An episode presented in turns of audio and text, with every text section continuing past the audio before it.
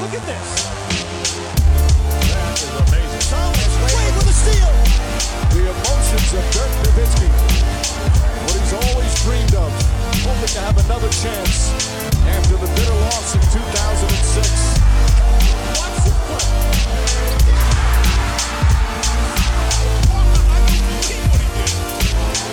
That is amazing. Hallo und willkommen zu Gut Next, dem deutschen Basketball-Podcast im Internet. Mein Name ist André Vogt und ich begrüße euch zur neuen Folge unseres kleinen, aber feinen Basketball-Spiels. Heute mit dem Fragen-Podcast. Ähm, es ist der Samstag, ja. Ähm, sorry dafür, bisschen viel los gerade. Wir machen ähm, das neue Magazin fertig. Das ist ja Blink, das gibt schon am Kiosk. Also am Kiosk, damit meine ich bei uns online bei gutnextmag.de. Die Saisonvorschau mit einem ziemlich geilen Cover, das ich schon überall jetzt ähm, gepostet hatte gestern. Da sind wir jetzt in den letzten Zügen, aber wie es mal so ist, Saisonvorschau, letzte Züge, boah, und wenn davor auch noch ein paar Wochen parallel zu einer WM produziert worden, wo man dann selber vielleicht nicht zu all den Sachen kam, zu denen man kommen wollte, könnt ihr euch vorstellen, ist ein bisschen hektisch. Wahrscheinlich hänge ich jetzt auch ein bisschen durch, äh, Kopfschmerzen irgendwie. Ähm, kann sein, dass ich heute ein bisschen grumpy bin, aber das nehmen wir die besten Podcasts, wenn man einfach sagt, scheiß drauf, jetzt sage ich es einfach. Was ich aber immer wieder sage, und das nicht, weil ich muss, sondern weil ich einfach ein Fan geworden bin in den letzten zweieinhalb Jahren, äh, das sind die Produkte von manscape.com. Deswegen sind die hier auch der Presenting Sponsor. Und deshalb möchte ich heute nochmal zum, weiß ich nicht, 150. Mal, aber ich werde nicht müde es zu sagen, weil es aber ein geiles Paket auch ist, euch äh, sagen, dass das Platinum Package 4.0. Wenn ihr was euch denkt, so, oh komm, ich würde schon gerne einsteigen, aber ich weiß irgendwie nicht so wirklich richtig, äh, womit ich denn anfangen soll ähm, beim, beim Manscape, weil brauche ich jetzt diesen Beard Hatcher, ich habe gar nicht so richtig viel Bart, ähm, brauche ich denn, was brauche ich denn für Tinktürchen und so. Hey, macht es einfach einfach. Platinum Package 4.0. Ich sage dazu, dass dieser ähm, Plan mit dabei, dass man immer wieder Sachen zugeschickt bekommt, kann man auch direkt äh, wieder dann äh, kündigen, kein Problem. Ne? Ähm, aber wenn ihr sagt, hey, ich will mir alles mal angucken und mir ist bewusst, es gibt die 30 Tage Geld-Zurück-Garantie, von daher, warum nicht alles sich anschauen? Das Deodorant, den Crop Preserver, das, das Duschgel, das Shampoo und eben vor allem den äh, Lawnmower 4.0 für alles, sage ich mal, und dann den Weed Wacker 2.0 für äh, Nase und Ohren. Ja, dazu gibt es noch diese, diese Zeitung, wo man sich draufstellen kann zum äh, Abmähen, sage ich mal. Ich denke auch immer, wenn man einen Staubsauger hat, braucht man das nicht unbedingt. Aber gut, ist nice to have. Dazu gibt es auch noch eine Shorts, dazu gibt es auch noch eine ähm, Kulturtasche. Checkt's aus, wenn es was ist. Geil. Wenn nicht, auch, ja, vielleicht nicht geil, aber dann könnt ihr es zurückschicken, kriegt das Geld zurück. Dann ist es ja alles kein Problem. Könnt ihr auch alles einzeln kaufen. Seht ihr alles auf manscape.com. Wichtig wäre nur den Code NEXT20, weil da gibt es ja nochmal auf alles 20%. Tja, Besser geht's nicht. Aber wohl doch, es geht besser. Eure Fragen.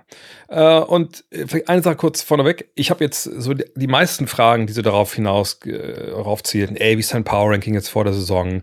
Ey, wird Team A Meister? Was ist mit Team B? Steigen die ab und so? Habe ich jetzt alles gesagt, okay, das schiebe ich nochmal eine Woche weiter nach hinten. Denn, wie gesagt, wir sind jetzt gerade in den letzten Zügen mit der Saisonvorschau. Das heißt, so Beispiel Power Ranking ist gerade ein großes Thema bei uns auch in der Redaktion. Da habe ich gestern mal reingeschrieben, hey, was, das ist so mein erster Take, aber ich bin ja nicht happy mit, was sagt ihr dazu? Da gucken wir jetzt, dass wir einem Nenner kommen. Äh, da kann ich mir auch ein bisschen mehr Gedanken noch drüber machen. Ich muss noch drei Teams auch zu Ende schreiben, die ich halt äh, preview in, in, der, in der Ausgabe. Wenn ich das alles fertig habe, dann habe ich einen besseren Blick über alles. Äh, wenn das Heft dann auch erstmal äh, im Kasten ist, sage ich mal, dann können wir auch im Podcast drüber sprechen. Natürlich will ich Dean, der Dean ist, heute zurückgeflogen nach LA. Ähm, der war ja kurzzeitig auch in Osnabrück. Ähm, wir gucken, dass ich jetzt auch natürlich verpflichte dann für die Saisonvorschau etc. pp. Ähm, da werden wir dann mehr darüber sprechen und natürlich dann auch in den Podcasts im frei empfangbaren Bereich, die drumherum so staffiert sind. Trotzdem fange ich an mit Tyrese Beans heute mit seiner Frage, da nun Gerüchte aufkamen, dass Malcolm Brockton mit der Situation bei den Celtics nach dem gescheiterten Trade unzufrieden sei und die Pacers an einem Trade für Buddy Yield arbeiten, wie realistisch siehst du einen Deal zwischen Boston und Indiana und würde das überhaupt Sinn machen? Ja, vielleicht für alle, die es nicht mitbekommen haben, ähm, Malcolm Brockton war ja eigentlich schon getradet worden. Ähm, dann war das aber ein Deal, der so nicht durchging. Ähm, aufgrund, ich glaube, es war eine Ellenbogenverletzung ne, von Malcolm Brockton. Ähm, und ja, dann haben die Celtics überlegt, wie machen wir das jetzt und machen wir das sonst. Und dann haben sie sich entschieden, okay, da können wir immer noch Marcus Smart traden. Und ähm, hat man dann auch gemacht. Ihr kennt die Story. Äh, sie haben ihn abgegeben äh, nach, nach Memphis. Äh, oder, also im Endeffekt über Memphis dann, aber in dem Porzingis Trade.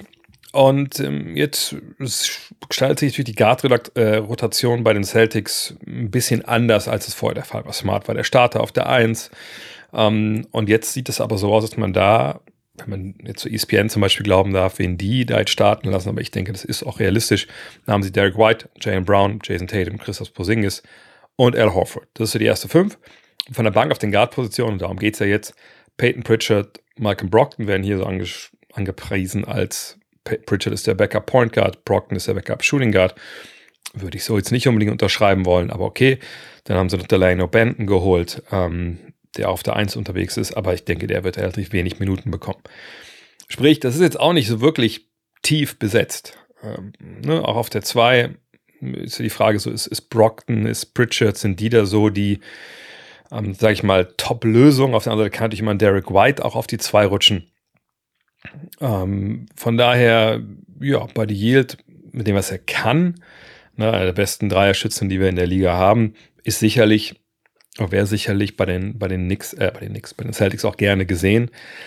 Aber er nimmt dir natürlich oder er gibt dir nicht das Playmaking, was dir Malcolm Brockton gibt. Ne? Malcolm Brockton, also wenn er hier bei ESPN auf der 2 steht, ist ja eigentlich jemand, der äh, als Point Guard äh, firmiert, äh, ein Team führen kann, einfach auch ein Leader ist, auf und abseits des Feldes.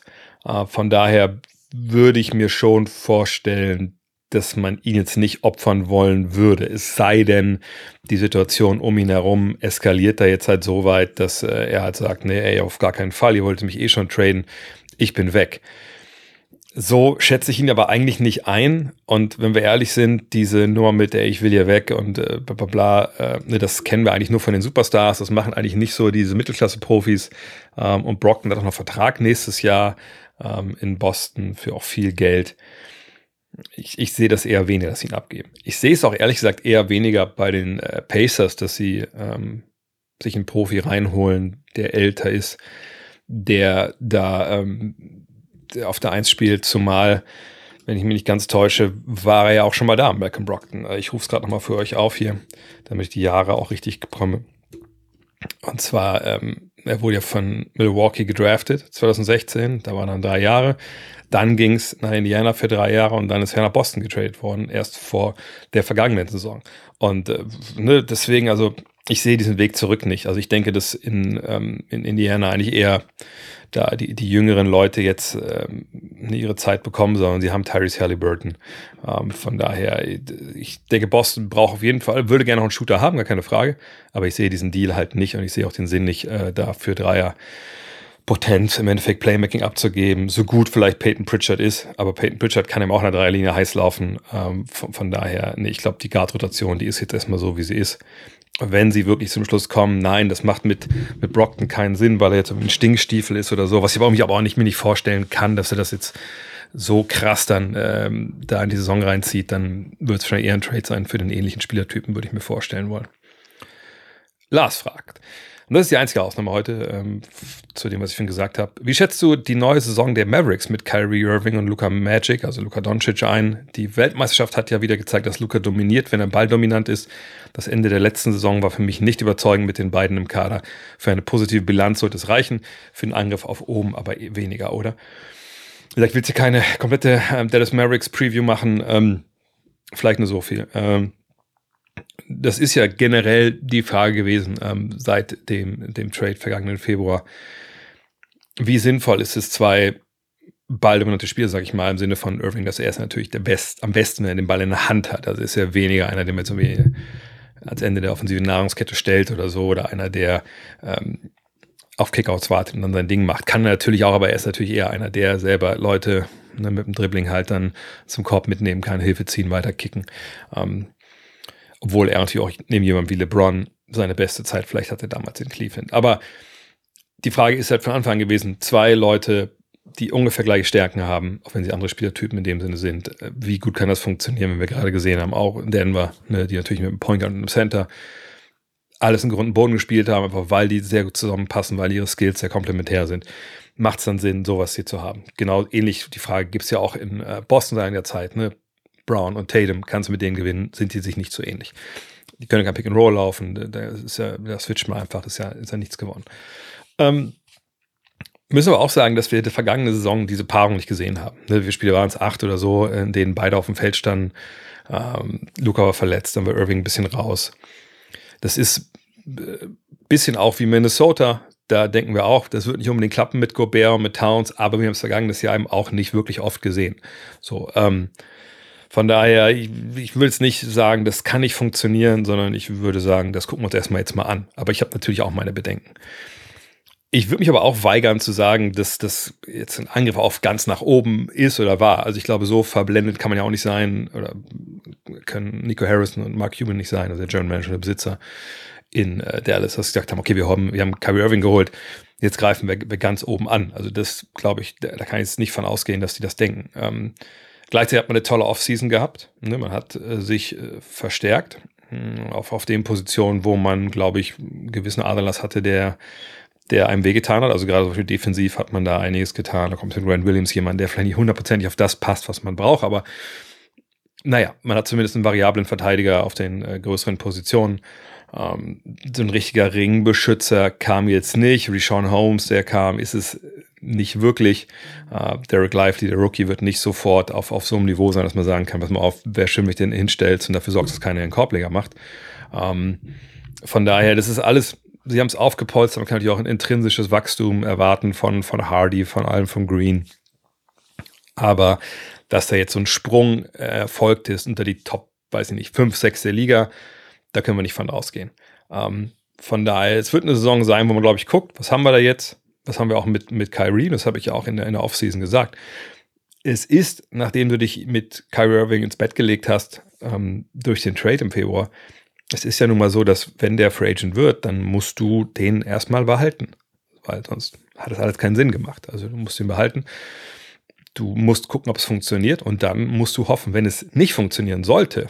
Also wenn man sagt, das ist ein suboptimales Ergebnis, es muss ja nicht immer leicht sein, dass die die ersten zehn Spiele verlieren. Es kann auch sein, dass sie, dass man vielleicht erwartet, okay, wir haben die ersten zehn, sagen wir mal erst 20 Spiele, nach einem Viertel der Saison gucken wir mal drauf äh, und unsere Erwartung ist so, von den 20 Spielen hätten wir gerne, weiß ich nicht, 14 gewonnen. So. Äh, wenn du, wenn du bei, bei 8 stehst oder so, oder bei 10, sagst du vielleicht, hm, das war jetzt ja nicht so, wie wir das uns erwartet haben. Warum ist das eigentlich so? Und dann kann man ein bisschen genauer drauf schauen. Und dann kann man zum Schluss kommen, hey, das passt einfach nicht. Wir kriegen das nicht hin, die sind sich zu ähnlich. Wir brauchen einen anderen zweiten Star, das ist defensiv vielleicht auch ein bisschen zu angreifbar. Das werden wir dann sehen. Aber ähm, da müssen wir es mal abwarten. Und dann musst du halt hoffen, dass, wenn es nicht gut funktioniert, dass es nicht ein totales Desaster ist, dass es nicht irgendwie äh, einen PR-GAU auch gibt durch irgendwelche Aussagen von irgendwem, sondern dass, wenn man zum Schluss kommt, das geht besser, dass man dann einen Kyrie Irving, und Luca wird es nicht treffen, Kyrie Irving traden kann, der Leistung bringt, der einen gewissen Wert hat in der Liga. Und dann guckst du eben, dass du was besser passendes findest. Aber bis dahin müssen wir noch ein bisschen Basketball spielen. Das ist immer das Schöne. Ne? Wir reden ja immer viel, wir kommen ja nochmal auf das Thema, wir reden ja viel immer über Trades und so und so und so. Aber das Wichtige ist ja eigentlich auf dem Platz. Das gilt für die Jungs auf dem Rasen, genauso für die Jungs auf Parkett. Asago ist live, fragt. Bist du eigentlich als Fan nicht als Journalist von dem Drama um Harden und Lillard genervt? Andererseits bringt es ja viel Stoff für Themen mit sich. Bist du da mehr Fan oder mehr Journalist? Ähm, ich glaube, es ist ein Unterschied zwischen Fan sein von einer dieser Mannschaften. Ne, und damit meine ich jetzt nicht äh, nur die Sixers und Blazers-Fans, sondern eben auch die Fans vielleicht von Miami in dem Fall, also Fans, wo irgendwie klar ist, die sind mit in der Verlosung und die haben vielleicht Hoffnung oder, denken, da geht was. Ähm, ich glaube, wenn du Fan von diesen betroffenen Franchises bist, ist noch was anderes, als wenn du einfach nur NBA-Fan bist und da drauf schaust. Sicherlich, ich glaube, es kann keinem gefallen, wenn Multimillionäre und wir reden nicht von jemandem, der zwei Millionen, obwohl das auch nicht viel besser wäre, aber äh, wir reden nicht von jemandem, der zwei Millionen auf der Bank hat, sondern jemandem, der 200, 300 Millionen auf der Bank hat, wie in dem Fall jetzt James Harden oder auch Damien Lillard, wenn die jetzt sagen, nö, also irgendwie Basketball spielen für so viel Geld, dass kein Harden oder kein Lillard mehr arbeiten muss, bis die Sonne zu einem großen, alles verschlingenden Feuerball wird. Ähm, nee, irgendwie habe ich da keine Lust drauf jetzt also fühle ich mich nicht wohl, mache ich nicht. Ne, man soll immer, ähm, wie gesagt, so mentale, Mental Health Probleme nicht, kleinreden, aber davon reden wir hier nicht. Wir reden ja hier von, nee, ich denke, ich wurde hier angelogen oder nee, irgendwie, ich würde ganz gerne jetzt nicht mit jungen Leuten Basketball spielen, ich würde mit erfahrenen Erwachsenen Basketball spielen. Ich hab, weiß, ich habe Vertrag unterschrieben hier, aber ich würde ganz gerne weg. So ist es ja bei Lillard und bei Harden ist es so, jo, mir wurde versprochen, ich hab, krieg hier mehr Geld oder mir wurde versprochen, ich werde hier getradet, das ist alles nicht passiert. Ich will nicht für einen Lügner spielen. Naja, jetzt muss man natürlich schon sagen, ich weiß nicht, wie es euch geht. Ich habe ja nun mal äh, jetzt so einen so Standard hier, sage ich mal. Ich habe ja keinen Boss in dem Sinne mehr. Also wenn wir aus für Five raus sind.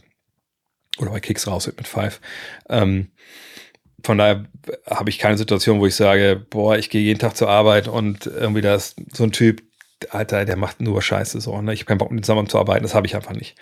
Das ist aber auch äh, Luxus. Ich glaube, viele Leute, die zur Arbeit gehen, treffen da auf Menschen, mit denen sie nicht unbedingt gerne zusammenarbeiten wollen. Ähm, aus verschiedensten Gründen. Einfach weil sie das Lügner sind zum Beispiel ähm, oder weil es junge Leute sind, die nicht wissen, wie der, wie der Job funktioniert und man muss für die so ein bisschen mit, mitarbeiten. Aber wir müssen alle trotzdem zur Arbeit gehen, außer wir kündigen. Aber ne, wir sind ja nun mal auch niemand, der Millionen Verträge unterschrieben hat, die man nicht einfach so kündigen kann. Ähm, von daher finde ich dann diese, dieses, also rein so aus der Sicht, dieses, dieses Gehabe von den, den Spielern schon ein bisschen schwierig. Auf der anderen Seite nervt es mich als neutralen Fan eigentlich auch nicht wirklich. Ähm, aus verschiedensten Gründen. Ich soll das sagen. Natürlich, man kann darüber sprechen. Ne, das ist immer schön. Ne, also aus journalistischer Sicht und aus Content-Sicht ist es natürlich immer gut, darüber zu sprechen. Ähm, auf der anderen Seite ist es so, dass wenn es mich jetzt, ähm, wenn es rein um, um dieses, dieses vielleicht ethische, das falsche Wort, aber was ich meine, wenn es darum geht, ne, was hier eigentlich gehört und was so eigentlich der Anstand so gebietet, da würde ich sagen, ja, das stört mich schon, dass Leute in so einer privilegierten Situation sind, einfach sich, sich so benehmen und, und nicht damit klarkommen mit Dingen, die einfach auch zum Sport dazugehören. Denn ich habe das damals bei Dirk Nowitzki gesagt bei der Diskussion. Jetzt müssen die doch mal, der muss doch mal weggehen aus der LS, der wird doch nie Meister und so. Der muss Meister werden, äh, bla bla bla. Und ich dachte, ja, das ist Sport. Im Sport ist es nicht gegeben, dass die Leute Meister werden. Du brauchst äh, Gesundheit, du brauchst Glück, du brauchst Skills, gute Mitspieler etc. Ähm, es kann auch sein, dass du nicht Meister wirst in deiner Karriere und dann müssen wir alle damit klarkommen. Jetzt bei Dirk hat es ja sozusagen noch funktioniert. Ähm, bei Kobe Bryant war es am Ende auch so, warum muss der so eine Trümmertruppe spielen? Ja, das ist nun mal der Sport. Also wir sind halt nicht in, in Europa, äh, so im Fußball, wo Real Madrid und äh, FC Barcelona sich jedes Jahr die besten Leute kaufen können äh, und dann ist man irgendwie immer irgendwo mit dabei. Das ist eben hier in der NBA so ein bisschen anders und das müssen eben auch die Spieler verstehen. Äh, und dass das dann bei denen halt nicht so ist, das stört mich dann schon irgendwo. Auf der anderen Seite stört es mich auch nicht unglaublich viel, ähm, weil ich als Fan nicht betroffen bin. Wenn ich jetzt ein Riesenfan von James Harden wäre, aber halt als Sixers-Fan oder ein riesen Dame Lillard-Fan und immer denke, er soll bei uns in Rente gehen, dann sieht es vielleicht anders aus. Aber alles in allem äh, stört mich das nicht. Als Journalist stört mich eben einfach gesagt diese Anstandsnummer und dass wir monatelang stellenweise über die gleiche Scheiße reden müssen. Das stört mich dann auch. Auf der anderen Seite, wenn dann ein Trade passiert und man kann das analysieren etc. pp, das macht natürlich Spaß. Und ihr wisst auch, ich bin der Erste, der der an meiner Trade Machine äh, Schlange steht, um, um da Sachen reinzugeben. Von daher, ähm, alles in allem ist mir wahrscheinlich auch irgendwo egal. Dan Bauer fragt, sind die Nuggets nach dem Aderlass eben von Bruce Brown und, und, Jeff Green noch tief genug für den Repeat oder ist das oder ist der Kader spitz auf Knopf genäht? Bislang werden sie gerade als aktueller Champion auf vielen viel zu frühen Rankings als Top Seed im Westen gesehen. Ja, also erstmal vielleicht, auch die Frage habe ich extra noch mit reingenommen, einfach nochmal über diese Rankings zu sprechen. Leute, das The Rankings, wir haben auch gerade eins gemacht, wie gesagt, ähm, die sind eigentlich für, für einen Arsch, würde ich sagen. Ne? Also wir wissen nicht, ähm, also wir wissen A nicht, wer in die Saison geht, wer verletzt sich noch, was sind noch für Trades und so. Äh, und selbst wenn wir das wissen, wer in die Saison geht und wissen, sehen, dass sie Basketball spielen, jedes Power Ranking, whatever, ist immer nur eine, eine krasse Momentaufnahme.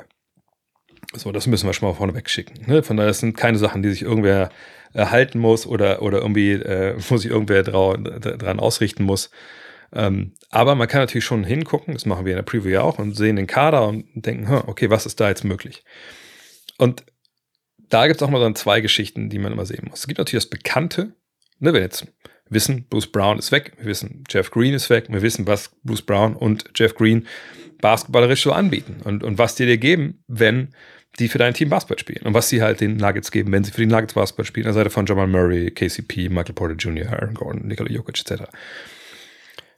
Von daher, wenn die da wären, wissen wir, ja, das bringen die denen. Wenn nicht da, dann sagen wir, ja, das ist halt dann nicht mehr da. Was wir allerdings nicht wissen, ist, was ist eben mit diesem, was ich schon mal gesagt habe, intrinsischen Wachstum. Wenn wir auf die Bank gucken, in Denver sehen wir Reggie Jackson, Christian Brown, Justin Holiday, Peyton Watson, Sieg Nagy, äh, Vladko Chancha ist erstmal jetzt raus mit, mit seinem Kreuzbandriss. Ähm, und da fallen auf einmal zwei Namen mir vor allem auf. Das sind die, das ist der von Christian Brown und von Peyton Watson. Die spielen ungefähr auch die Position. Und das sind die designierten Nachfolger dieser beiden Veteranen, die abgewandert sind.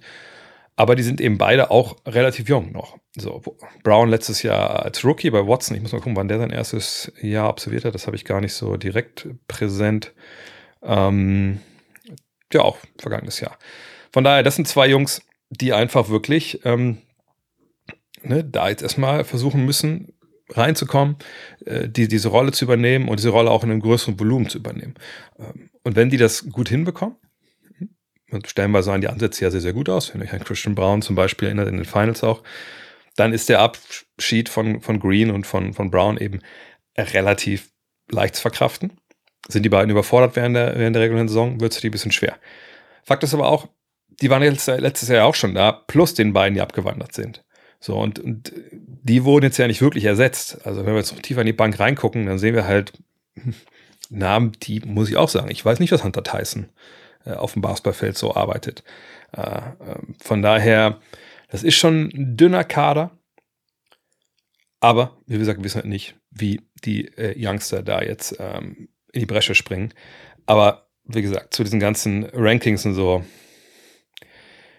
eigentlich fand ich, dass ich gestern äh, das uns in die WhatsApp-Gruppe gepackt habe, gesagt habe, hey, guck bitte mal rüber, ich bin mir nicht sicher, lass uns das noch ein bisschen feintunen und so.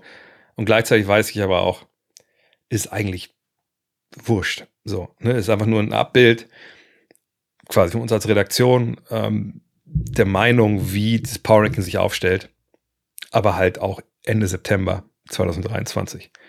So, von daher, wie gesagt, Rankings sind schön, glaube ich, irgendwelche Listen, aber sie haben im Endeffekt auch keine großartige Aussagekraft. Aber ich würde die Nuggets auch hier Nummer 1 packen, das sage ich direkt. Ähm, Coach T fragt, seit gefühlt Bo Cruz wissen wir, dass die NBA eine Combine macht. Wieso ist das kein Ding und nicht so populär wie in der NBA? Äh, wie in der NFL, sorry. Also ich wusste das schon ein bisschen vorher. Ähm, es gab ja früher auch dieses Portsmouth Invitational, ähm, nochmal so ein, so ein Camp, wo halt ähm, Spieler eingeladen wurden, um sich nochmal rund um diese Combine-Geschichte den Scouts zu zeigen, vorzuspielen. Das kam allerdings noch aus einer Zeit, wo eben nicht, äh, es eben nicht, äh, keine Ahnung, Sachen gab wie, wie Synergy oder äh, Second Spectrum, wo man, wie gesagt, zwei Klicke entfernt war, einen Spieler komplett durchleuchten zu können und sich was weiß ich, alle Post-Ups von einem Center anzugucken oder alle Pick-and-Roll-Verteidigungen von einem, von einem Point Guard. Ähm, das war dann noch eine große Sache.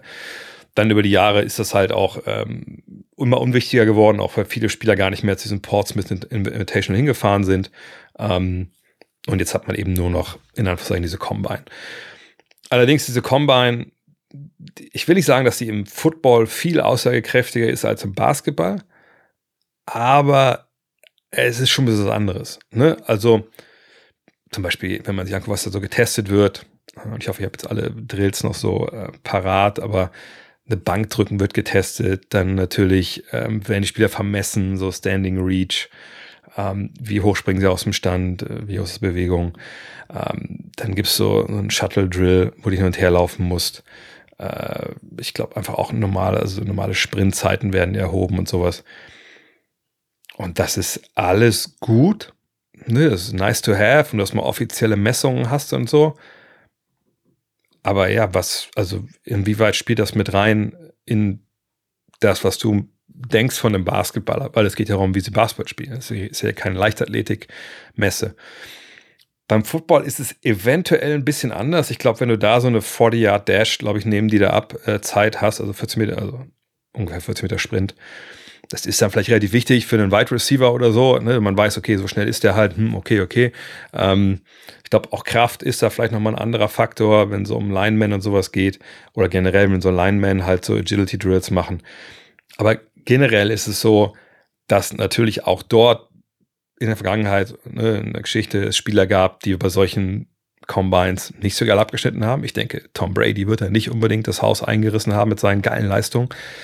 die dann aber trotzdem absolute Legenden im Sport waren, weil es eben, wie gesagt, es ist kein Leichtathletik, es ist kein Gewichtheben, es ist was, wo du diese ganzen Attribute, die du halt hast, körperlich, die messbar sind, aber eben auch die Dinge, die dann vielleicht ein bisschen, ja, darüber hinausgehen, also ne, wie spielst du das Spiel, die kannst du halt nicht messen. So, ähm, aber warum ist das bei der NFL größer als bei der NBA? Weil bei der fucking NFL alles größer ist in den USA. Die NFL ist die absolute Nummer eins, ähm, wenn es darum geht. Die NFL vermarktet alles und ähm, die machen einfach einen guten Job. Die, NFL, äh, die NBA hat in den letzten Jahren ja auch, ich glaube, Under Armour ist ja der offizielle Sponsor jetzt von dieser Combine, haben da auch mal einiges jetzt dann äh, da reingesteckt und das ein bisschen aufgehübscht, damit man damit auch Geld verdienen kann. Aber das, was eigentlich bei der NFL die Combine ist, diese Aufmerksamkeit, die da generiert wird, das ist eigentlich bei der NBA ehrlich gesagt die Summer League. Da gucken die Leute drauf. Das ist overhyped. So, also so verschieben sich da so ein bisschen vielleicht auch, auch, auch die Gewichte. Und Gewichte ist ein tolles Stichwort für das heutige Timeout. Kommt kurz zusammen. Ich war gestern mal wieder unterwegs. Äh, ich wollte wieder anfangen. Mhm, Dank mit 50. Ihr habt vielleicht das Video gesehen oder die, die Videos mittlerweile. Das klappt ja auch jetzt noch, auch nach der WM, wo ich dann nur so ein bisschen, sag ich mal, den Status quo erhalten habe in meinen Workouts. Es klappt ja. Dank klappt. Allerdings längst nicht so, wie ich das eigentlich möchte. Ne, den Ball irgendwie rüber zu wirken über den Ring. Das kann nicht der Anspruch sein. Da muss schon ein bisschen mehr gehen. Von daher war ich gestern wieder äh, in Braunschweig beim Fitnessloft äh, mit meiner Urban Sports Club Mitgliedschaft. Kann ich ja dabei hingehen, wenn ich möchte. Und dann scanne ich das vorne ein, gehe rein und mache meinen Workout. Aber gestern war es wirklich zum ersten Mal, dass ich dachte, fuck ey, ich bin angekommen, dachte schon so, okay, heute du beißt dich durch, wenn du erstmal die Hand am Eisen hast, dann, dann wird es auch schon laufen. Aber was soll ich sagen, es lief halt nicht. Ne? Also irgendwie, ich habe da mich, also ich gerade mal so das absolute Minimum gequält, was ich irgendwie so ähm, mir so ausgedacht hatte, was ich machen wollte, um wieder reinzukommen.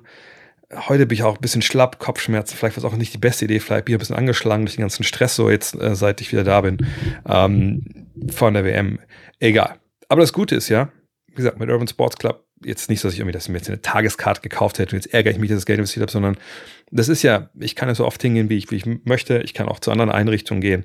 Im Endeffekt habe ich mich geärgert. Ich hätte eigentlich gestern lieber irgendwie hier zur Thai-Massage gehen sollen oder so. Hier ist ja auch alles Teil von meiner Mitgliedschaft. Ähm, bisschen doof. Aber vielleicht ist es ja auch was für euch. Ne? Und wie gesagt, es kommen bessere Tage, das weiß ich. Und ich habe ja auch dann irgendwie halbwegs durchgezogen. Von daher bin ich auch mit einem halbwegs guten Gefühl wieder rausgegangen. Wenn ihr denkt, hey, so flexibel möchte ich auch mal sein, wenn es um, um meine ja, sportliche Betätigung geht, ja, checkt's aus. urbansportsclub.de, ähm, da mal gucken, gibt verschiedene Mitgliedschaften, da sind verschiedene Sachen mit drin. Ihr könnt auch genau checken, welche Anbieter es bei euch im Ort gibt. Und dann einfach ran da. Ich kann es echt nur empfehlen. Weiter geht's mit MC. Welche der folgenden Spieler wären deiner Meinung nach in den Top 75, manchmal so 76 der NBA gelandet, wenn Folgendes eingetreten wäre. A. Derrick Rose verletzt sich 2012 nicht schwer am Knie.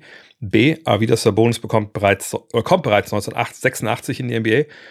C. Drazen Petrovic passiert 1993 nicht dieses schlimme Unglück. Er ist ja im Autounfall gestorben. Oder Alonso Morning erleidet 2000 keine Nierenerkrankung. Also welche von diesen Spielern wären in die Top äh, 75 gekommen? Hm. Ja, das ist natürlich. also ich hoffe mal, dass ich mir jetzt nicht nur äh, auf, auf einen festlegen muss, denn das wäre wahrscheinlich ein bisschen schwierig. Ähm, fangen wir vielleicht erstmal hinten an. Alonso Morning. Ähm, weil das ist wahrscheinlich der einzige, wo ich sage, der würde es wahrscheinlich trotzdem nicht schaffen. Ähm, weil dass er nicht gespielt hat, äh, das war ja dann schon relativ spät in seiner Karriere. Das ging ja erst so mit 30 los, diese Nierengeschichte. Ähm, er war siebenmal All-Star. Er ist in der Hall of Fame. Ähm, zweimal Block Champion, zweimal All-NBA, zweimal All-Defensive Team, äh, siebenmal All-Star, 2006 NBA Champ geworden. Dann aber natürlich schon, wie gesagt, mehr oder weniger als Ergänzungsspieler. Aber wäre das großartig anders gelaufen, wenn er jetzt äh, nicht eben seine Niere da zerballert hätte. Ich glaube ehrlich gesagt nicht. Ich meine, natürlich, wenn wir sehen, so die ersten Jahre seiner Karriere, also bis 2000, bis er dann, äh, ne, dann halt das nicht mehr läuft, macht er 21 Punkte, 10 Rebounds, 3 Blocks. Drei Blocks natürlich waren witzige Zahlen, aber es war eine andere Zeit. Ähm, äh, war in Charlotte, war in Miami, ähm, aber war jetzt auch nie wirklich nah dran, da irgendwas zu gewinnen. Sicherlich war auch die Zeit von, äh, von MJ. Von daher nicht leicht, wenn du in der gleichen Conference gespielt hast, überhaupt die Finals zu erreichen. Aber ähm, so, so geil er war und so ein toller Verteidiger auch war, dann mit 30 plus, was hätten wir da jetzt noch erwartet von ihm, dass das seinen Status geändert hätte? Ich glaube, da wäre nicht mehr viel gekommen. Also man kann sich davon ausgehen, dass er da immer da jetzt 25 Punkte auflegt pro Partie. Ähm, Würf hat auch noch geblockt die nächsten beiden Jahre, da sowas nicht. Vorne war halt relativ wenig los.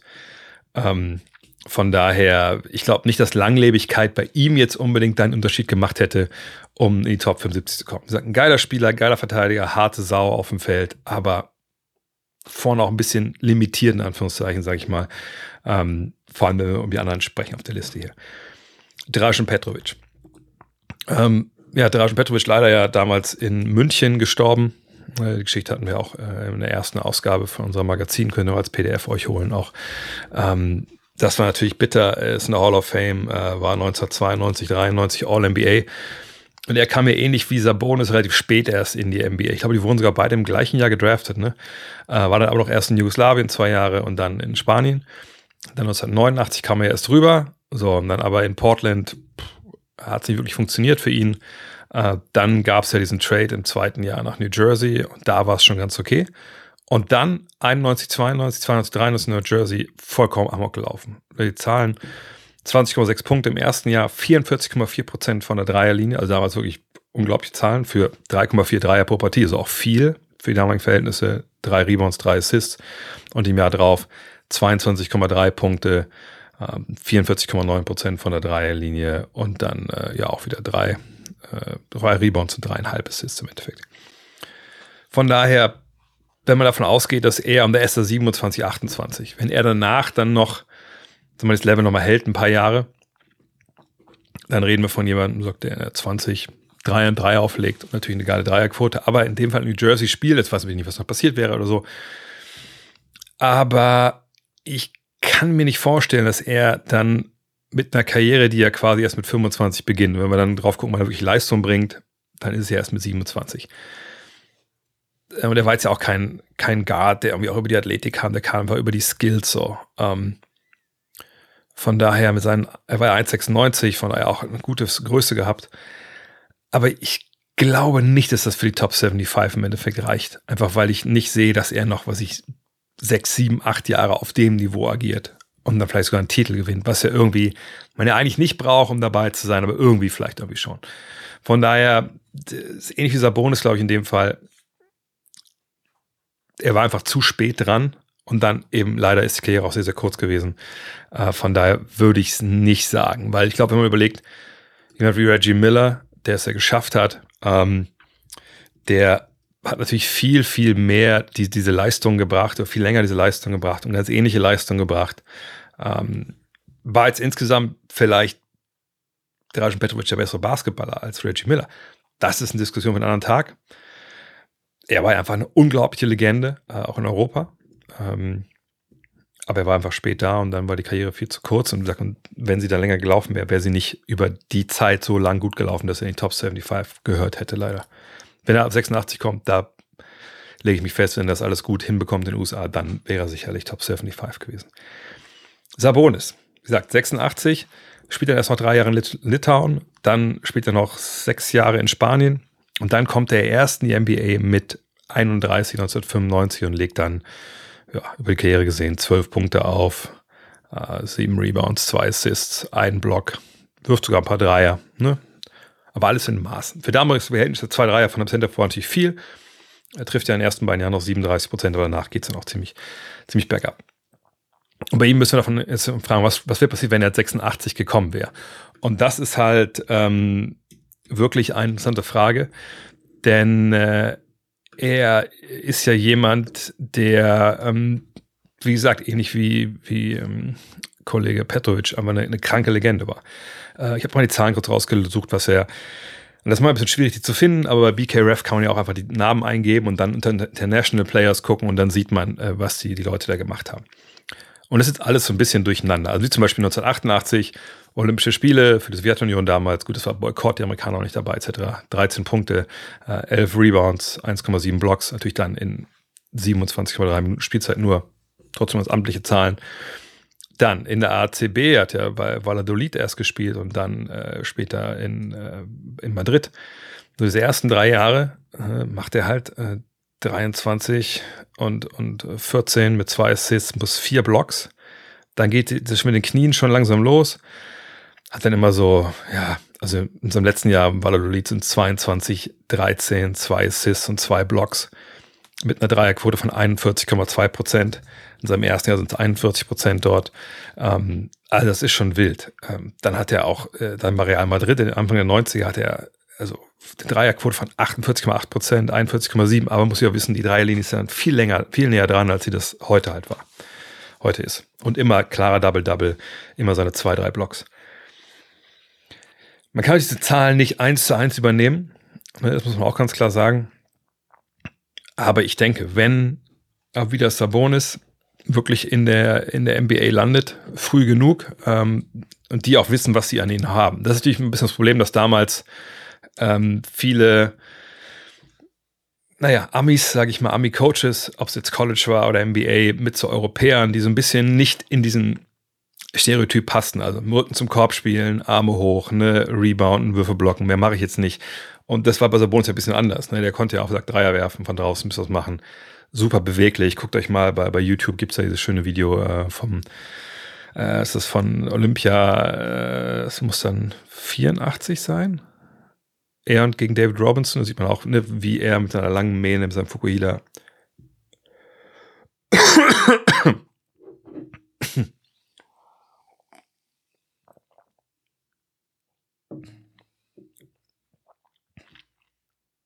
dominiert und eigentlich wenig mit dem zu tun hat, was dann später in der NBA dann zu bestaunen ist. Ähm, wenn man das sich vorstellt in der NBA, gesagt, mit Coaches, die verstehen, dass sie ihn, wie sie ihn coachen müssen, dann glaube ich, dann ist die Chance gut, dass er Top 75 halt erreicht, einfach weil das für Center vielleicht auch ein bisschen leichter ist. Ähm, Wäre dann auch früher in Portland gewesen, wer weiß, ob sie mit ihm dann anstatt von Kevin Duckworth oder so vielleicht mal einen Titel gewinnen. Ähm, aber ja, das ist auf jeden Fall äh, Wahnsinn. Derrick Rose schließlich. Mm. Und Derrick Rose, ihr kennt die Story, jüngster MVP gewesen. Und ähm, einfach seine ersten vier Jahre, wenn wir das Rookie-Jahr mal abziehen, sogar die letzten oder die ersten drei von vier, unfassbares Niveau. Ne? 20,8 Punkte, 25 Punkte, 21,8, äh, 6 und 8, 8 bei den Assists und dann immer jeweils vier Rebounds. Gut, niedrige Dreischütze gewesen, ähm, aber mit 33 Prozent 2011 war das auch noch irgendwie okay. Kranker Athlet, äh, geht vorne weg. Ähm, und Chicago erwächst eigentlich so als großer Konkurrent für LeBron James etc. Und dann kommt eben, glaube ich, im ersten Spiel der Playoffs, glaube ich, gegen Philadelphia, ähm, 2012 dann dieser Kreuzbandriss und danach ähm, ist er dann eigentlich, eigentlich nicht mehr der Alte. Und im Gegensatz jetzt ne, zu einem anderen auf der Liste hier ist er natürlich sehr, sehr jung. Ne? Er ist 21, 20, 23. In diesen besten drei Jahren, 23, äh, passiert es dann, dass er ähm, ja dann leider Gottes diesen Kreuzbandriss halt hat. Und ähm, das ist halt so ein bisschen das Problem dann, ne? dass, dass wir einfach nicht wissen, was, was wäre danach jetzt passiert ähm, bei seiner, äh, in seiner Karriere so. Aber das ist eben auch äh, schwer zu prognostizieren. Allerdings wenn wir davon ausgehen, dass die Liga sich so entwickelt, wie sie sich entwickelt hat, ne, dann wäre es ja für einen wie ihn, auch wenn er jetzt kein großartigen Dreier, äh, Dreierschütze war, ähm, ist er ja schon jemand, der mit seinem Speed, äh, mit seiner, seiner Physis, der wäre auch in einer kleiner werdenden äh, NBA gut zurechtgekommen. Äh, kann man ja auch sagen, tut er ja in den letzten Jahren ja eigentlich irgendwie auch so, ne? Auch wenn er jetzt nicht mehr die Explosion hat, die er halt früher mal hatte, oder die Explosivität besser von daher kann ich mir gut vorstellen, dass wir von ihm, gut, drei Jahre hatten wir schon, bis 30 sehen wir von ihm auf jeden Fall, denke ich, je nachdem, welches Team er dann anführt, wer dann neben ihm als Scorer am Start ist, sehen wir 25 und 8 plus wahrscheinlich drei, vier Rebounds. Äh, wir sehen, weiß nicht, ob wir einen Titel sehen in der Zeit mit Le gegen LeBron, aber auf jeden Fall sehen wir dann tiefe Playoff-Runs auch auf seiner Seite und dann denke ich, von der Liste hier ist er dann derjenige, der am ehesten wirklich es dann schafft in die Top 75. Und bei ihm würde ich auch relativ sicher von ausgehen, dass er das dann schafft. Aber ähm, es ist halt äh, äh, immer, immer schwierig. Aber wie gesagt, wenn ich für einen stimmen sollte aus der Liste hier, dann für ihn. Die anderen, auch wenn beim ersten Blick der Case jeweils eigentlich klar ist, dass sie es schaffen, äh, da ist es schwieriger. Aber wenn ich Ranking aufstellen sollte, dann eben Rose vor Sabonis und die anderen beiden nach den Szenarien hier dann eben nicht. Äh, Erik fragt, wenn du im Komitee für die Hall of Fame wärst, wärst wie sehr würde für dich mit reinspielen, dass Spieler einmal oder mehrfach, ähm, Klammer auf, Hallo James Harden, Klammer zu, in ihrer Karriere gestreikt haben, um einen Trade zu erzwingen? Die Hall of Fame ist ein äh, Museum. So, und so wie ich sie ähm, verstehe, auch wenn ich weiß, dass ich damit relativ alleine bin, denke ich halt, dass äh, in einem Museum eben auch Sachen reingehören, die vielleicht nicht wirklich ähm, cool sind. also ne, es gibt ja nicht nur Museen, wo irgendwie man nur die schönen Künste sieht. Es gibt ja auch genug Museen, wo Sachen ausgestellt werden, die grausam oder dramatisch waren. Ähm, mir kommt jetzt gerade selber in Caen, sorry an alle Franzosen, äh, also die, die Stadt in, in der Normandie, wo es das große D-Day Museum gibt. Ähm, ne, da sind natürlich auch Sachen dabei, ne, oder das 9-11 äh, Memorial in New York. Ne, das sind Sachen, ja, da steht man davor und das nimmt einen mit. Oder das Kennedy äh, Museum in Dallas. Das ist nicht alles immer cool und schön. So. Und ähm, wenn es um Basketball geht, ähnlich auch um Baseball zum Beispiel. Baseball Fame seit Jahren die Diskussion, sollen eigentlich die Spieler aus der Steroid-Ära, wo klar ist, die haben sich halt sonst was in die Arschbacken gejagt, damit sie den Ball aus dem Stadion schlagen können, sollen die in die Hall of Fame? Und meiner Meinung nach ja. Man muss halt nur auf diese Plaque, nennen die das ja, also diese Plakette, die dann immer da steht, wo dann eigentlich normalerweise steht, das ist Babe Ruth, ne, so und so viele Home Runs, so und so viele Meisterschaften hat da und da gespielt. Da muss dann dabei stehen, wenn es zum Beispiel um Barry Bonds geht oder um Mark McGuire. Naja, die Ära, wo die gespielt haben, da war ein bisschen schwierig. Ein ne? bisschen schwierig. Ähm, schlagt's nach, wir haben einen extra Flügel äh, für die Steroid-Ära, die das erklärt. So, das reicht ja schon. Und dann kann man die Zahlen dann selber für sich in den Kontext setzen. Äh, Basketball ist es jetzt so, dass natürlich eine Trade-Forderung von einem oder zwei jetzt oder drei oder vier, weiß ich was zählen möchte bei James Harden, dass das natürlich erstmal nichts mit ihm als Spaßballer zu tun hat. Ne? Das hat ja erst zu tun, wie er wie ich schon gesagt habe, so ein bisschen so diesen, diesen Ethos äh, in sich getragen hat, äh, als Multimillionär ähm, seinen Job zu machen oder eben auch nicht.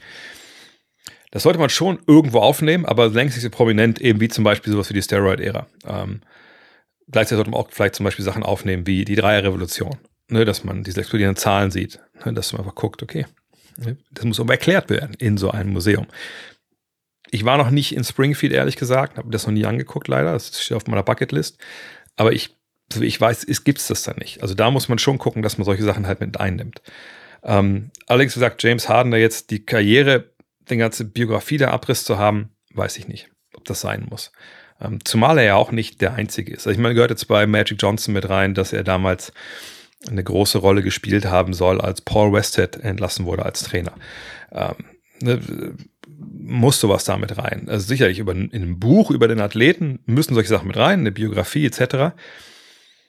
Muss das in so ein Museum mit rein. Es ist ja kein, in dem Fall jetzt kein James Harden oder Magic Johnson Museum.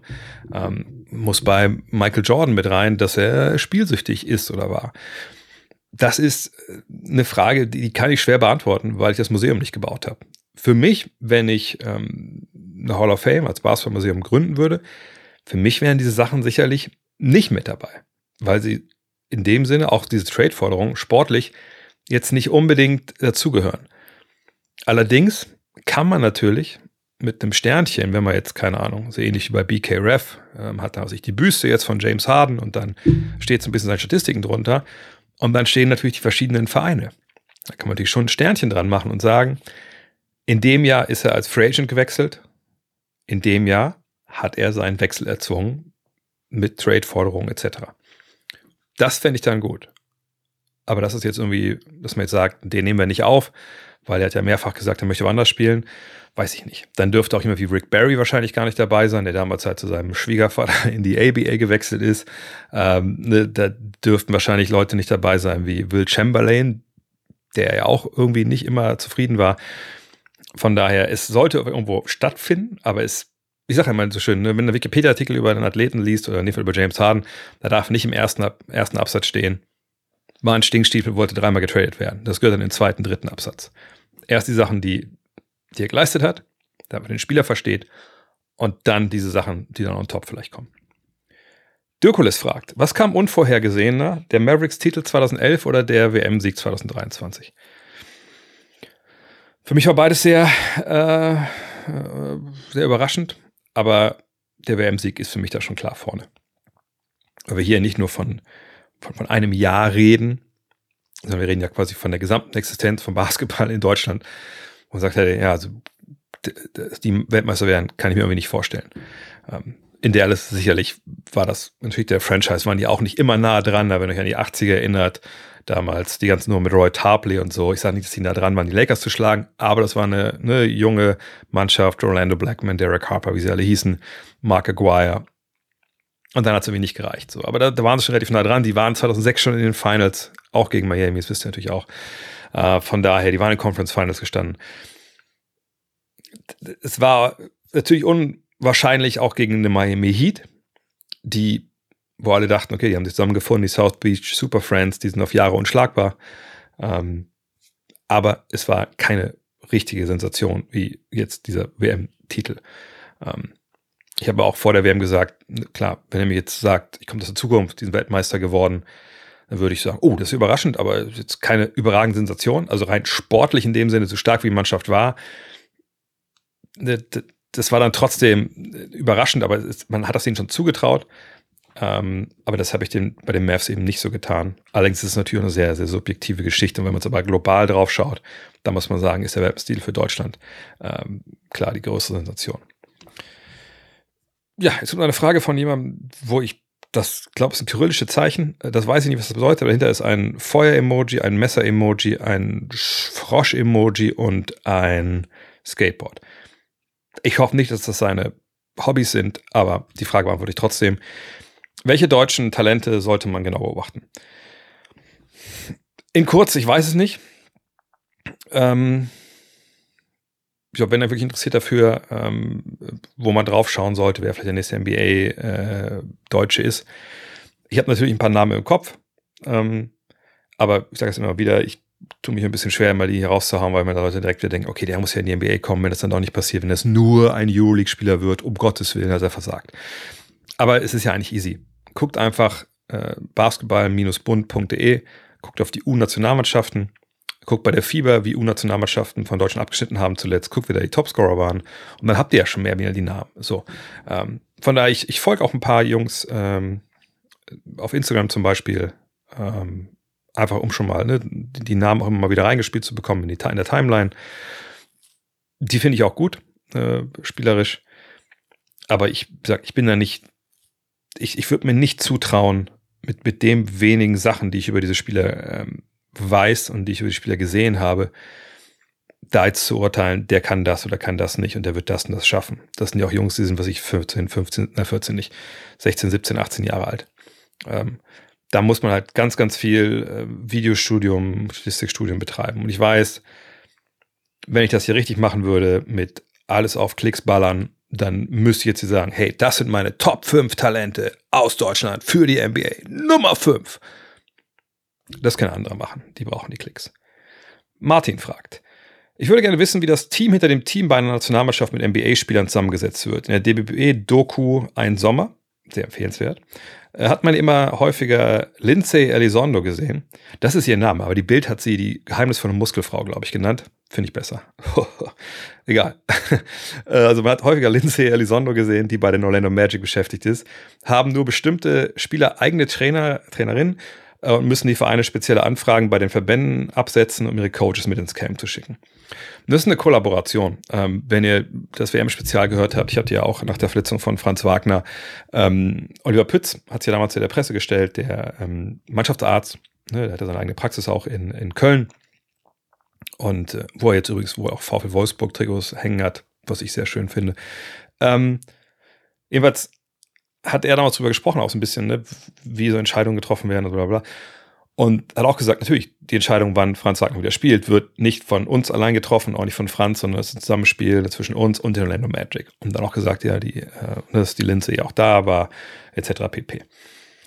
Aber natürlich ist es nicht so, dass jede Nationalmannschaft, die einen NBA-Spieler hat, dann auf jeden Fall einen Physiotherapeuten, einen Krafttrainer oder einen Arzt oder sonst was mitnimmt. Sondern das ist dann halt je nachdem, ne, wie es halt gewünscht ist von, von beiden Seiten. Da muss man halt zusammenarbeiten und das ähm, ne, sich so zusammenschangeln, wie man das möchte.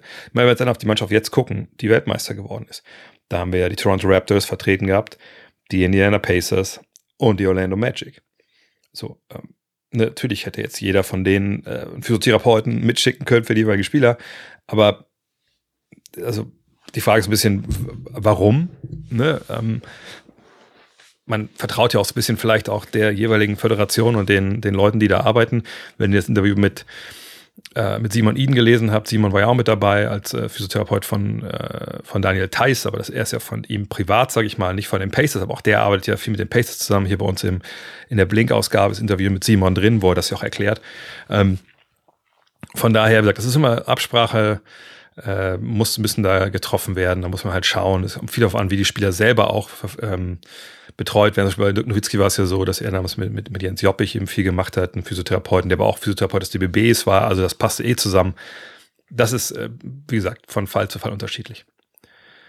Berlin Deaf Guy fragt, wie vergangenes Jahr hat mich das Fieberturnier wieder voll in den Bann gezogen. Turniere und Playoffs fühlen sich super an und machen Spaß beim Zuschauen. Jedes Spiel ist extrem wichtig, habe immer Probleme, mich für die reguläre Saison zu motivieren. Wie schaffst du das? Kann ich vollkommen nachvollziehen. Und das ist ja das, die große Krux, sage ich auch immer, wenn man NFL mit NBA in Deutschland vergleicht. Gleich kommt auch eine NFL-Frage. Ähm, das ist natürlich in der NFL. Jede Woche geht es um alles. Du hast nur 17 Spiele. Ne? wenn du ein Spiel verlierst, ist es ja ist eine Katastrophe. Ne? Überlegt, im Fußball haben wir 34 Spiele, aber keine Playoffs. Hier haben wir nur 17. Äh, da muss, muss, muss schon sitzen, wenn du bei den wenigen Teams, die da in die Playoffs kommen, da irgendwie was äh, ne, gewinnen willst. So, im Basketball haben wir 82 reguläre Saisonspiele. Jetzt haben wir natürlich auch dieses Turnier, diesen Pokal. Gut, mal gucken, wie der ankommt. Aber ähm, na klar, das ist ein großes Problem. Dass auch nicht nur von Donnerstag bis Montag, sag ich mal, gespielt wird, sondern jeden Tag dass man eben eigentlich jeden Tag auch drauf gucken muss, wenn man auf dem Laufenden bleiben will. Das ist ein Problem und das ist auch nicht für jeden.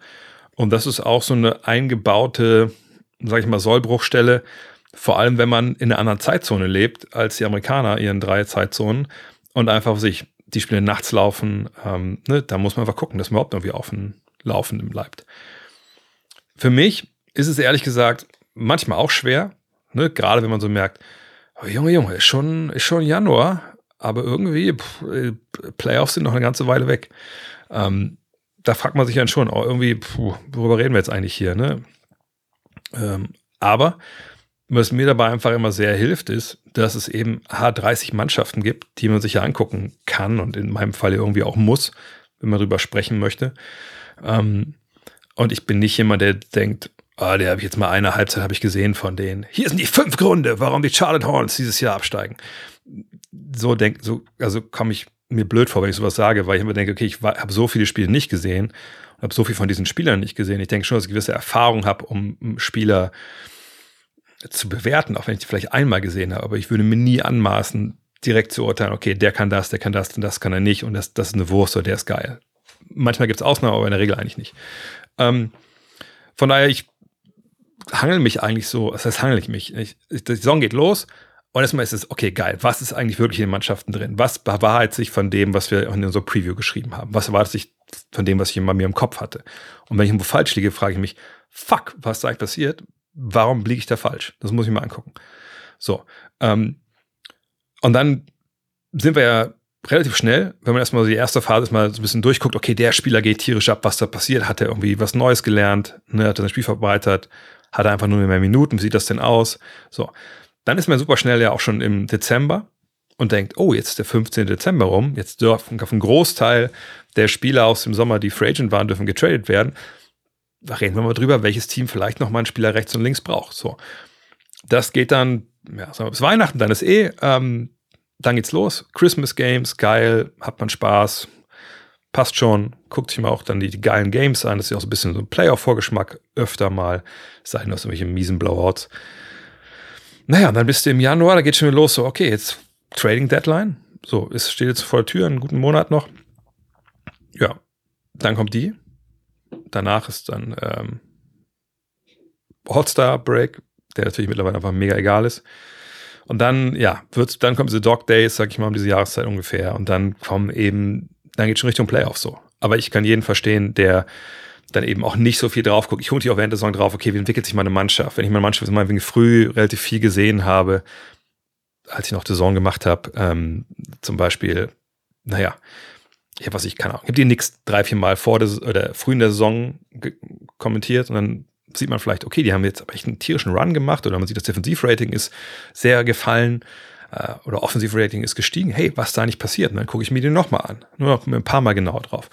Äh, und, und so ist es für mich, das ganze Saison ja eigentlich so ein Projekt Richtung Playoffs. Ich muss ja auch wissen, Richtung Playoffs, wie spielen eigentlich Mannschaften etc. Aber das ist ja auch mein Job und das ist ja für viele Fans sicherlich ein bisschen anders.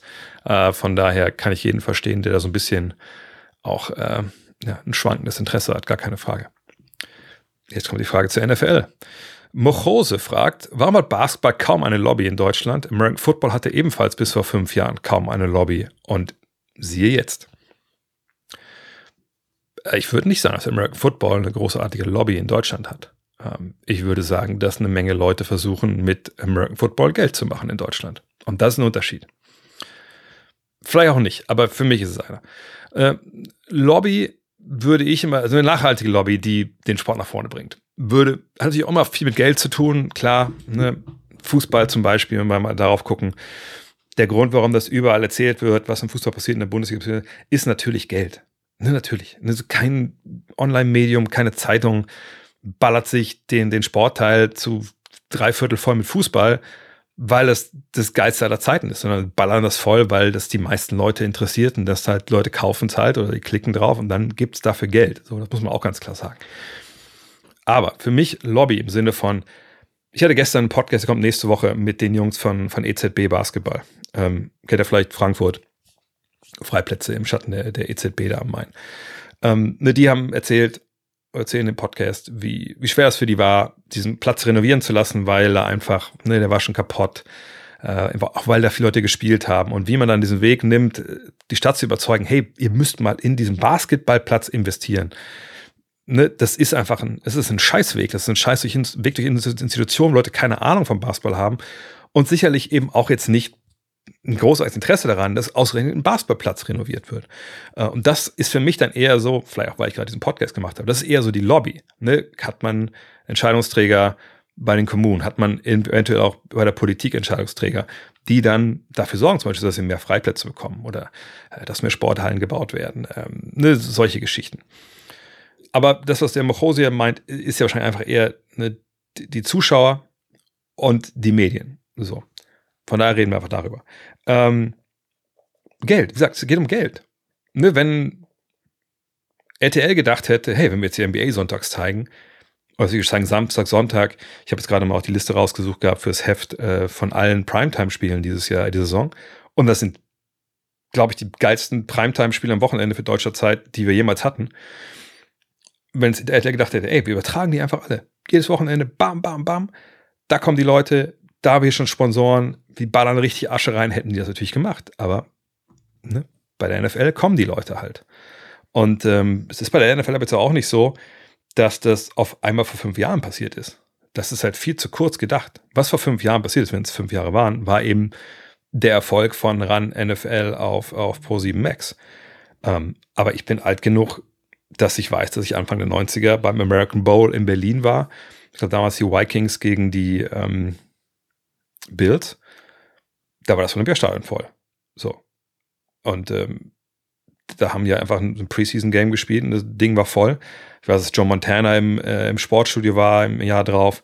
Dann gab es die NFL Europe, die irgendwann ja quasi nur noch NFL Germany war, weil nur in Deutschland die, die, die Stadien vollen waren. Und ähm, diese, diese Community, dieses, dieses, diesen, ne, dieses Interesse an American Football, das war schon immer da. Also gefühlt so. Und ähm, das ist auch weiterhin da. Aber das ist für mich jetzt nicht unbedingt Lobby, sondern das Interesse ist da, aus welchen Gründen auch immer, weil es eben, wie gesagt, ein perfekter TV-Sport ist, weil es halt von den Spieltagen her sehr an, äh, an unserer Bundesliga eine Empfinden oder Konditionierung dran ist. Aber seht ihr viele American Football-Plätze irgendwie da draußen? Seht ihr im ganzen Land American Football-Tore hochgehen? Ich ehrlich gesagt nicht. Ich wüsste jetzt auch nicht, dass der American Football, ich glaube, es gab einen Zulauf vergangenes Jahr, äh, letzten Jahre im American Football Verband äh, an Leuten, die es spielen wollen. Aber ich würde jetzt nicht sagen, dass das ein flächendecktes Phänomen ist in Deutschland, dass Leute viel mehr irgendwie Football spielen wollen. Ähm, sicherlich wird es einen gewissen Boom gegeben haben, aber ähm, das ist, das hält sich schon sehr in Grenzen. Es geht eigentlich, es ist ein mediales Phänomen, Leute sehen das halt gerne. Und da gibt es beim Basketball eben ja dann einige Probleme. Also man kann es ja nicht wirklich sehen. Ne? Bis jetzt. Vielleicht ändert sich das ja demnächst äh, im Free TV. Ähm, wenn man NBA gucken will, Spiele komplett oder so, muss man äh, dafür Geld bezahlen. Ja, das, und das geht dann auch in der Regel bisher. Deutschland jetzt zuletzt gegangen das nur übers Internet, was ja auch nicht für jeden dann so immer äh, super easy ist, sage ich mal. Von daher, wenn wir jetzt sowas haben wie wie eine Weltmeisterschaft, dann ist das natürlich wahnsinnig gut, weil da gucken auf einmal Millionen Leute drauf, so, weil sie einfach im Fernsehen sehen können oder auf, bei Magenta. Aber das American Football jetzt, wie gesagt, der, diese Lobby, die sie da haben, das geht darum, dass man damit Geld verdienen mag. So. Ähm, und um da einzukommen, müssten wir halt ein erfolgreiches ja, mediales Projekt haben, das wahrscheinlich erstmal ähm, äh, American, American Basketball, sage ich schon, dass im Basketball, NBA im Free TV läuft ähm, und dass da dann Leute raufspringen, die dafür Geld ausgeben wollen, dass sie da äh, stattfinden. Mal gucken, ob das irgendwann passiert. Mark Farmer fragt, was war denn dein interessantestes Interview aller Zeiten und warum war es das? Schwierig. Ähm, ich denke immer solchen Fragen mal an zwei Antworten. Das eine ist äh, 2010 äh, im Sommer habe ich auch in meinem Buch beschrieben, ähm, Love This Game, dass ich mit Dirk Nowitzki, dass ich ihn quasi abhole in, in Würzburg, da in dem ehemaligen, ehemaligen Wohnung seiner Eltern. Ähm, wir fahren zum Training nach Rattelsdorf eine Dreiviertelstunde hin. Ich gucke das Training mit an und wir fahren eine Dreiviertelstunde zurück und wir machen quasi 90 Minuten Interview.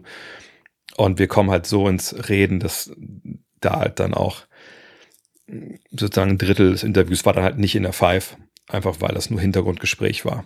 Und auch klar war, das ist nicht für die Öffentlichkeit. Ähm, das war sehr interessant. Einfach aus, aus dieser Sicht. Also, dass er damals halt auch über das Aus gegen die Spurs was, glaube ich, mit mir spricht und auch über die einzelnen Spieler und, und woran das halt lag und so. Das war schon, das war, war wahnsinnig interessant, weil wir auch sehr, sehr tief reingekommen sind, auch ne, in, in die ganze Taktik etc. Dann aber ähm, ist ein anderes Interview bei mir auch ganz weit vorne. Und das ist das mit, mit Donny Nelson. Äh, nicht das zweite, sondern das erste. Das erste Interview mit Donny Nelson habe ich geführt in, in Stockholm, damals 2003. Ähm, da war er Co-Trainer der Nationalmannschaft Litauens. Und wir haben uns im äh, Spielerhotel unten in so einer Lobby getroffen.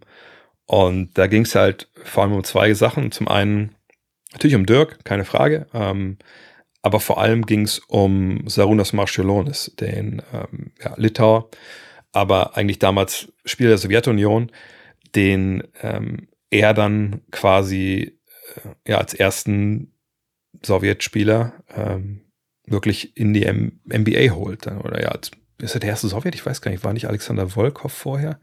Ich glaube, er ist schon der erste gewesen. Jeweils holte ihn da drüber und erzählt hat, ne, wie das da damals lief, äh, mit, mit, äh, dass ihm der KGB dann halt verfolgt hat und, und, und wie er sich mit Marschlonis in, in, äh, in Vilnius, glaube ich, trifft und wie sie dann am Ende äh, da sitzen bei so einem, bei so einer Anhörung mit so krassen äh, generellen Apparatchiks äh, und irgendwie sein, glaube ich, sein Dolmetscher auch sagt, ich glaube, wir kommen hier nicht lebend raus und so. Das war halt dann natürlich irgendwie schon Basketball, aber irgendwie auch gar nicht Basketball. Das wäre, glaube ich, immer interessant, dass das einfach so Weltgeschichte war, auch viel mit Glasnost und Perestroika und so. Die beiden würde ich dann nennen, auf jeden Fall. Nelsway fragt, wie sieht es mit Tickets für Paris, für das Paris-Spiel aus? Cavs gegen Nets. Weißt du, wie man da rankommt? Bisher gab es wohl nur diese Experience Packages seitens der NBA, die für einen Normalsterblichen allerdings kaum zu bezahlen sind. Ja, ich glaube, würde ich sagen, letztes Jahr, letztes Jahr haben sie auch erst diese teuren Experience-Tickets rausgehauen und dann gab es irgendwann einen Tag, wo dann halt an einem Tag dann die Karten rausgehauen wurden, die normalen für das Spiel. Wann das genau ist, ich sage keine Ahnung, ich kriege dann auch immer nur so ähm, von der NBA PR so Mails, ja, was ich, morgen geht's los, übermorgen geht's los verteilt mir bitte die Nachrichten und wenn ich das dann rechtzeitig sehe, dann mache ich das auch. Ähm, aber ich, ich sage das jedes Jahr, und ich sage das nicht, weil, weil wir ja auch unsere NBA-Trips haben, ähm, die übrigens fast schon voll sind. Ich glaube, Florida ist quasi ausverkauft und New York und äh, LA sind, glaube ich, auch schon weit über 20, jetzt über 25 Leute jeweils. Ähm, sondern ich sage, weil ich war ja letzten beiden Jahre in Paris. Nee, letztes Jahr war ich in Paris. Letztes Jahr bei äh, Detroit gegen Chicago. Wir haben da ja mit Getting Buckets für, äh, für NBA 2K was gemacht. Boah, und das war schon, das war schon keine gute Experience, sagen wir es mal so. Äh, wir waren ja eigentlich überall. Wir waren bei dieser Fan-Experience, die es gab. Das war dann äh, Fuß nicht am Fuß des Eiffelturms, aber in der Nähe da. Äh, in, in, so einem echt von draußen tolles Haus. Von drin war es dann halt quasi mehr wie so, wie so ein kleines, so eine kleine Messehalle. Da hatten dann halt die Sponsoren ihre Dinge aufgestellt. Da konntest du irgendwie, bei, bei dieser konntest du wie ein Glücksrad drehen. Äh, bei einem konntest du so viel Gewind werfen. Äh, ich glaube, Nike hat so, so, ein paar Vitrinen ausgestellt, wo man halt irgendwelche Schuhe sehen konnte, die unterschrieben waren. Bei Footlocker konnte man sich halt Trikots selber irgendwie bedrucken lassen. Das war natürlich ganz cool, aber hat hier auch Geld gekostet. Ähm, als wir da waren, kam auch Joachim Noah gerade vorbei und äh, heißt der Leclerc, der, der Formel 1 Rennfahrer? Ich weiß nicht mehr. Das war irgendwie alles, ja, okay, aber es war irgendwie auch so, hm, ja, also man merkt halt, das ist so corporate, das ist corporate, das ist halt, ne, das ist für unsere Sponsoren und die Fans schleusen wir da jetzt durch. Ähm, und das Spiel selber, da gab es halt eine Menge Sachen, die nicht so gut gelaufen sind. Also es gab irgendwie keinen Boxscore, dann in der Arena war, war die, die Anzeige war falsch, also die, die Punkte waren falsch und alles. Ähm, also ganz, ganz komisch. Und dann, ich meine, ich war auch schon bei so bei zu vielen Events, ich weiß, wie es abläuft. Dann jede Auszeit wird dann irgendwie präsentiert, ob es jetzt irgendwelche Sponsoren sind oder so, oder du hast welche Legends, die sie da aufs Feld karren und dann winken die einmal die Menge. Das ist ja alles auch cool und so und das ist ja auch irgendwie schön, aber dieses Event ist eigentlich eher für, für Sponsoring, für so Family und Friends von der NBA in Europa. Und das ist ja auch vollkommen okay. Ne? Und wenn man da hinfahren möchte, ein NBA-Spiel sehen, man möchte nicht in den USA fliegen, auch vollkommen okay. Ich frage mich nur immer, wenn man jetzt sagt, okay, ich mache das halt super billig, äh, ich fahre mit dem Zug hin, nehme mir ein billiges Hotel aus und, äh, vor den Toren der Stadt äh, und dann fahre ich rein, dann gucke ich mir das Spiel an, dann fahre ich wieder nach Hause. Dann kann das sicherlich auch alles echt für, für, für einen schmalen Taler gemacht werden. Aber die Karten sind jetzt auch nicht günstig. Ähm, und ich meine, Cavs gegen Netz ist okayes Matchup, aber auch jetzt nicht der absolute Riesenbrüller. Ich, das sagt deswegen immer, wenn man wirklich, ähm, wenn man das Geld irgendwie hat, dann sollte man doch lieber sagen, komm, dann suche ich mir einfach einen billigen Flug nach New York. Ich fliege dahin. Ähm, nix Netz. Ich habe zwei Chancen für ein NBA-Spiel. Äh, man kann sich Karten auf dem Secondary Market holen. Man ist aber in New York, man kriegt wirklich die richtige NBA-Experience. Aber wie gesagt, ne, wenn das, ne, wenn du sagst, nein, also ich mache das auf, auf billig, Paris ist, ist vollkommen cool. Ja klar, macht das gerne. Nur ich finde halt, wie gesagt, es ist sehr so werblich, werblich äh, und corporate. Ich finde, es ist auch jetzt dann vielleicht so 80 Prozent auch nur die richtige NBA-Experience, ja, wenn man da mal drüber fliegt. Ähm, aber klar, sobald die Tickets zu haben sind, werde ich das sicherlich auch heraushauen. Dem hier fragt, deine Methode, wenn du NBA-Spiele in der Nacht schauen willst, vorschlafen, Nacht durchmachen oder verschiebt sich dein Schlafrhythmus Rhythmus jetzt, wenn die Saison wieder anfängt? Nee, ehrlich gesagt nicht. Ähm, ich gucke eigentlich nichts mehr nachts. Äh, NBA Finals eventuell mal ähm, Ausnahme oder so oder ein Spiel 7. Aber sonst habe ich einfach gesagt, nein, ich, ich möchte es auch nicht mehr. Ähm, zum einen, weil bei diese ganzen Dank mit 50, nur weil ich mich zu sehr eingearbeitet habe in so diese ganzen Geschichten, was einem körperlich einfach gut oder nicht so gut tut. Und letztens äh, da äh, jemanden äh, gesehen, der so eine Studie zitiert hat, äh, die quasi besagt, wenn man weniger als vier Stunden war es, glaube ich, oder ja, vier bis fünf Stunden schläft, und das ist bei mir natürlich manchmal der Fall gewesen, wenn ich auch nachts kommentiert habe, äh, dass dann äh, bis 70 Prozent der Zellen, die eigentlich so die jeden Tag in deinem Körper rumfliegenden Krebszellen irgendwie abtöten, äh, dass die nicht produziert werden, dachte ich mir so, oh Gott, oh Gott, was habe ich eigentlich die ganzen Jahre so gemacht? Was habe ich für ein Schindler meiner Gesundheit betrieben? Da gibt es auch genug andere Studien, die das halt belegen. Ähm, deswegen, aber ich habe es auch, so, auch vorher schon gesagt, ich gesagt habe, nee, ich möchte eigentlich nicht mehr, wenn ich nachts gearbeitet habe, okay, habe ich trotzdem versucht, dass ich dann wenigstens ausschlafen kann so als ich zu Hause kommentiert habe, hier war das ja auch gar kein Problem. Aber früher ne, bin ich ja stellenweise, habe ja kommentiert, bin zum Zug, bin nach Hause gefahren und habe dann im Zug gepennt, was natürlich kein richtiges Schlafen ist. Ähm, das möchte ich eigentlich nicht mehr machen. Ähm, aber wenn ich jetzt mal nachts ein Spiel sehen will, sag Spiel 7 in den Playoffs oder ähm, Finals oder sowas, dann schlafe ich in der Regel vor. Dann hole ich mir so ab acht, neun, meine drei, vier, fünf Stunden, mach das und gucke, dass ich mir danach dann auch noch ein paar Stunden hole.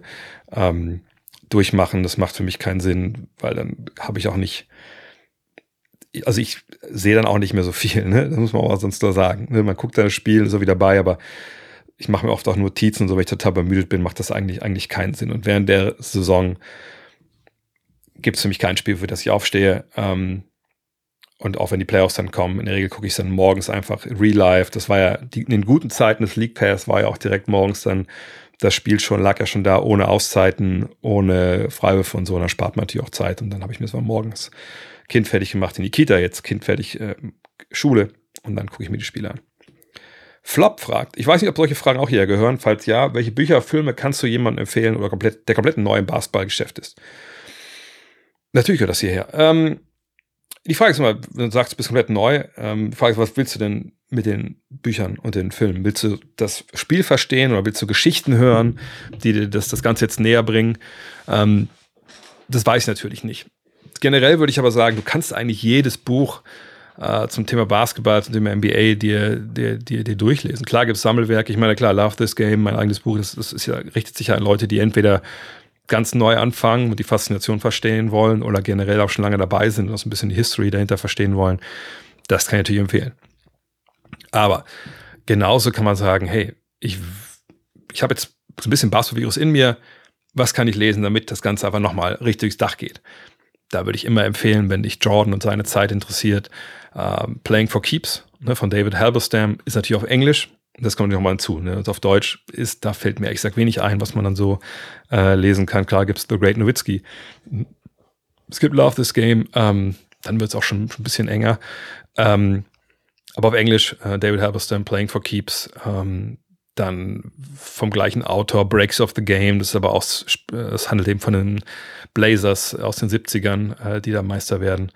Äh, ich habe sehr, sehr gerne gelesen ähm, Season on the Brink von John Feinstein, damals über äh, Bobby Knight äh, und die Indiana ähm, Hoosiers, aber es ging, ging um College, auch eine ganz andere Zeit, aber einfach krasses Buch, krasse Geschichte.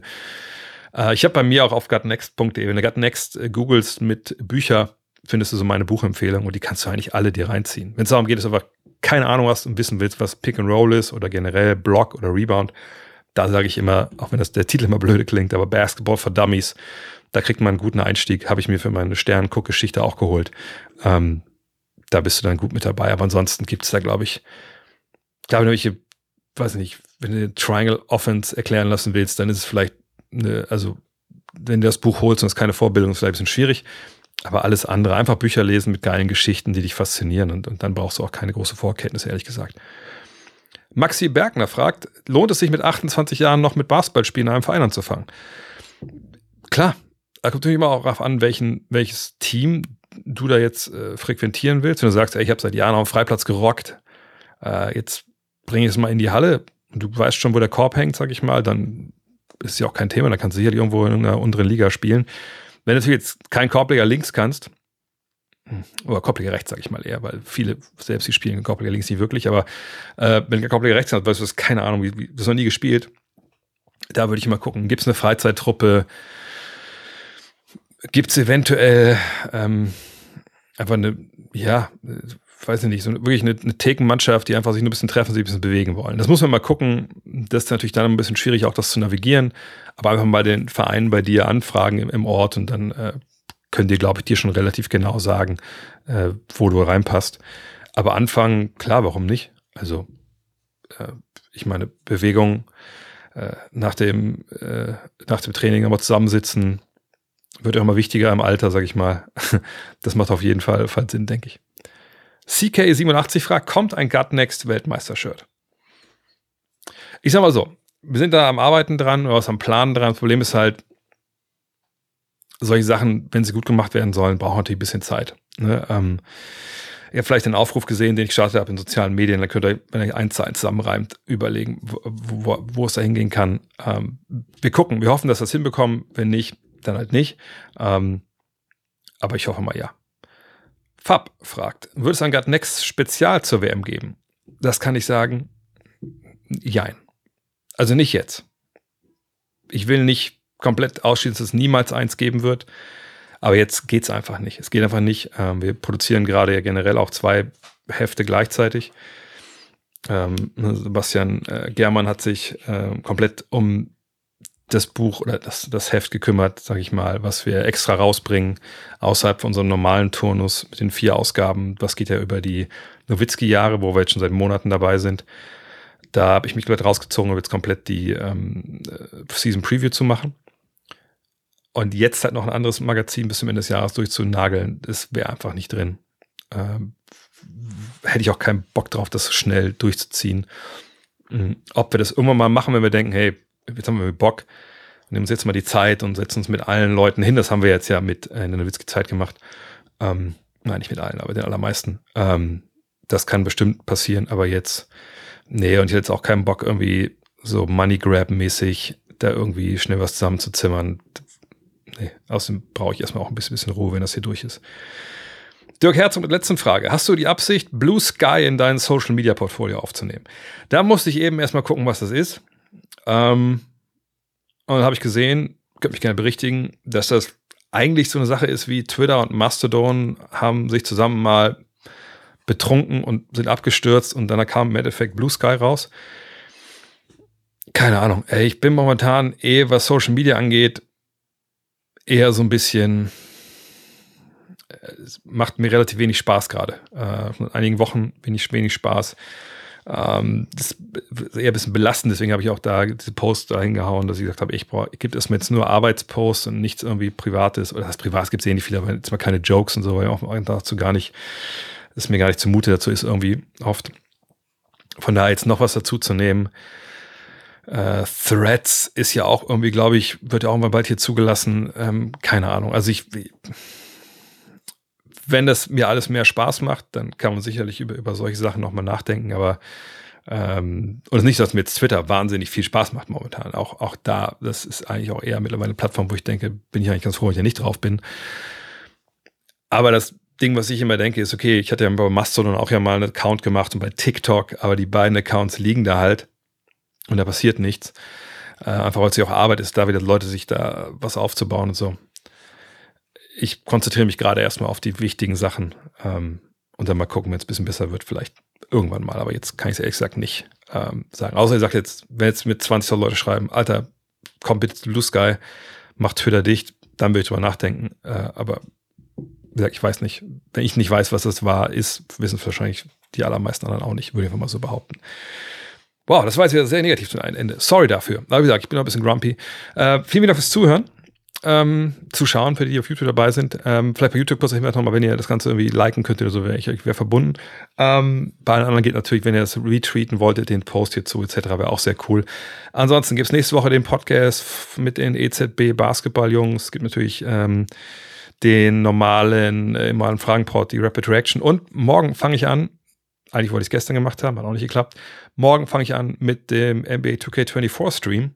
Da könnt ihr gerne dabei sein, dann auf YouTube, Twitch etc. pp. Ähm, und natürlich gibt es nächste Woche auch den äh, Live-Fragen-Stream presented by Tissot. In diesem Sinne, mach's gut. Bis bald. Ciao.